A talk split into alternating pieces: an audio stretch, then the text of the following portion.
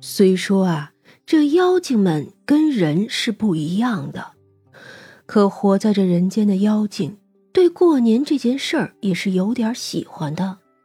所以呀，除夕夜里，大家合伙做了一大桌的年夜饭，又有买好的炮仗什么的，也热闹非凡的过了个年。初一的时候，众妖又热闹的聚了一天。到了晚上，墨池带着兔子要走了。要不是那黄猫溜得快，也会被一起带走的。那菜菜气呼呼地说要回去抢媳妇，也就随着一起走了。这薛冲少不了要去朝中一些相熟的人家里拜个年什么的，所以呀，初二也不在家。才是过了一个月的功夫。这石文勇石大人家的事就已经传开了。薛冲今日在府上跟嬷嬷和官家吃饭，这薛田呢，给吴卫馆送来了嬷嬷他们预备的东西，也算是走动。他还别别扭扭的说道：“嗯，嬷嬷说了，叫你有空就回去走走，过年了也看看府里的事。”三娘挑眉看他，薛天瘪嘴：“嗯，就是说，你要是回去住也都可以。那既然如此，就回去看看吧。”正要走呢，那小麻雀飞下来，落在他的肩头。三娘也没有在意，就这么走了。三娘这一来呀。这府上并不敢怠慢，不管私底下是怎么说的，反正面上个个都是恭敬的。三娘呢也没有客气，发了不少红包出去。这凡间的银钱呀，在他反正是不在意的。那范姑姑带着众人给主人家拜了年，也顺带着拜了一下三娘。认不认什么的也没有用，自家主人铁了心的，如今这一拜就成了名不正言不顺的。趁着范姑姑去安排午膳的时候，三娘对着薛冲道：“我呢不是不想与你成婚，只是你我要拜天地，便不能草率。我的身份不允许我随便与什么人成婚。”你我要是成婚了，就是结了气，是要惊动天地的。我明白，但是永远都不能结吗？当然不是，只是啊，需要一个契机而已。放心吧，我现在怎么说也是你的娘子啊。薛冲听了这话，当下就明白了，点了点头。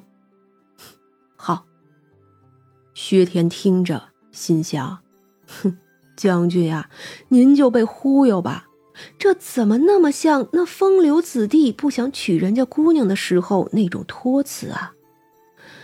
不过他还在走神呢，两个主人的话题已经跑远了。那个石文勇，他家死了一个姨娘，说是很年轻的，跟他才不过半年，回来的路上染上了风寒。不过，我觉得跟他身后的女鬼有关。哎，据说他回京之后，府里就一直不得安宁，这会子呀，正到处找大师呢。因慈安寺被一把火烧了，如今这燕京城的内外，最好的就是道观云霞观。不过云霞观的轻易不会出来，这云阳子更是少见。哦，那个我知道。后来不知怎么的，就求到了坛子庙，说啊是请到了，初六就来。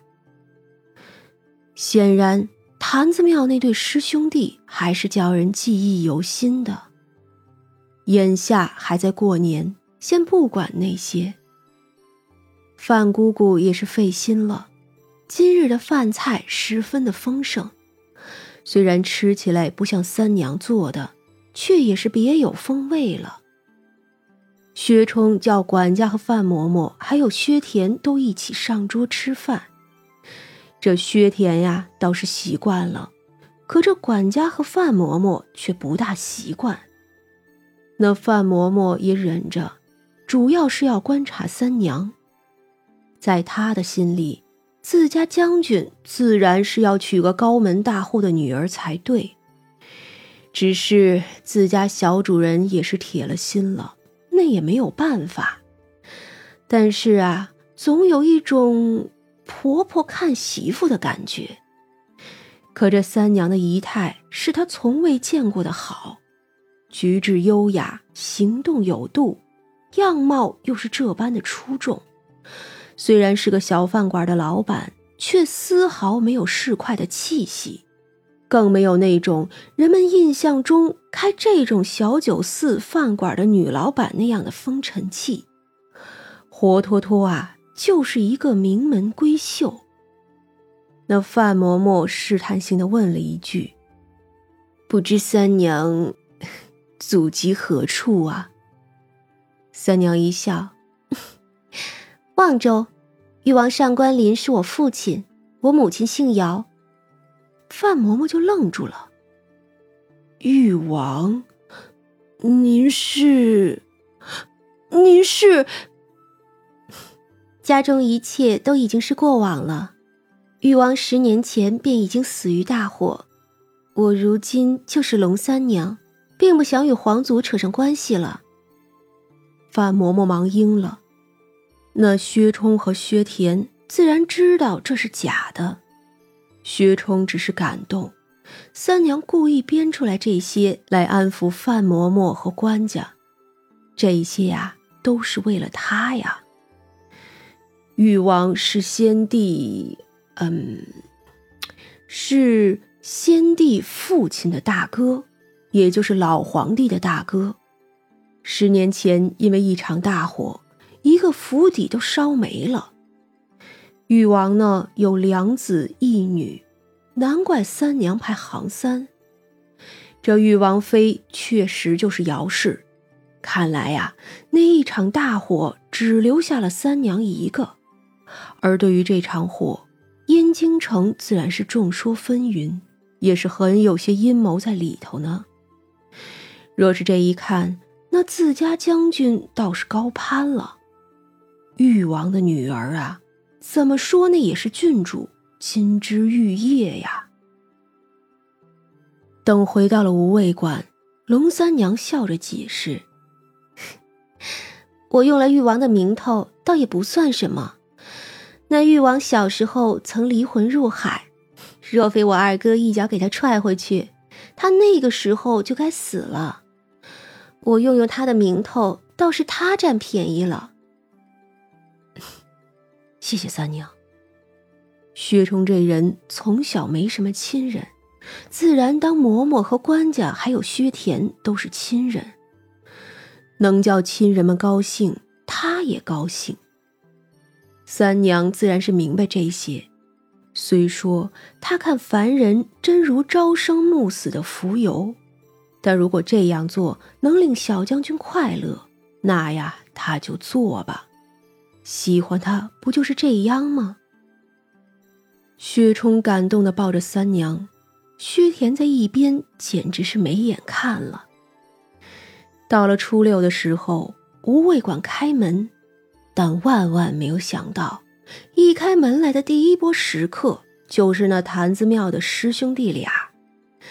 那从新师傅还绕着后院的合欢树转了几圈，啧啧称奇的看着一窝小麻雀。小麻雀站在石桌上，看着他那光头，真是啊，恨不得能飞上去啄上几下。这从新师傅摸着下巴，还真是奇了嘿！这燕京城乌烟瘴气的，竟还有这样的奇遇。长生嘴角一抽，直接就不管他，出去忙活了。这初六的人并不算多，多数都是街上亲戚不多的，或者呀，直接有几个懒汉不想自家做饭的那种。从新师兄弟两个倒是要了一堆吃的。这从新呀，自打去年吃过无味馆的饭菜，就一直念念不忘。要不是他师傅不许常来，他呀恨不得能住在这儿。所以这回石大人派人去请他，二话不说就给应了。毕竟是正月，三娘做了不少菜，还有饺子。这饺子总是要从除夕吃到十五的，食客是少，可来买菜带回家的人却并不少见，而且呀，还多得很呢。这厨房里真是一刻也不得闲了。三娘出来送了几个菜，那小麻雀就老老实实的蹲在三娘肩头。